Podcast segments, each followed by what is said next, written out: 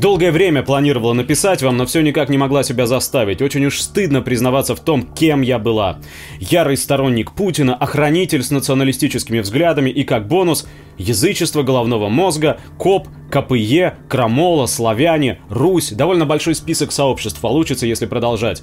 А начиналось все с нода. К Федорову занесло Крымской весной 2014 которая застала меня за учебой в техникуме. Пробыла я в национально-освободительном движении, правда, недолго, несколько месяцев, а дальше попала в уже названные сообщества. Теперь, по прошествии времени, нод кажется мне пустяком по сравнению с тем, что происходит в славянских группах в соцсетях. Мы станем второй Украиной. Для этого у нас есть свои домашние националисты, и их количество не так уж мало на самом деле. Производство славян-ариев поставлено на поток.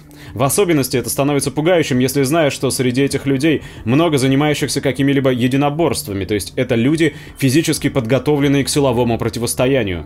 Теперь нет никаких сомнений, что это не случайно. Высокомерие, антисемитизм, нетерпимость к нерусским олигархам – вот что прививается участникам этих сообществ. Огромную помощь в увеличении численности участников таких групп показывает РЕН-ТВ. Эти фильмы в сообществах публикуются регулярно и преподносятся как истина в последней инстанции. Мне было 18, возраст, на мой взгляд, достаточный для того, чтобы промелькнула мысль «Стоп, что ты делаешь? Куда ты лезешь?» Но в патриотическом угаре на фоне выигранной Олимпиады и присоединения Крыма я потеряла всякую осторожность, попала в настоящую паутину. Ко всему прочему, еще и время вперед канал в Ютубе начала смотреть. Просмотр таких роликов стал клеем моментом, намертво приклеившим розовые очки.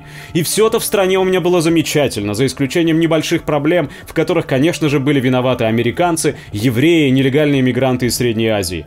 Я настолько сильно во всем этом увязла, что без чьей-либо помощи мне было уже не выбраться.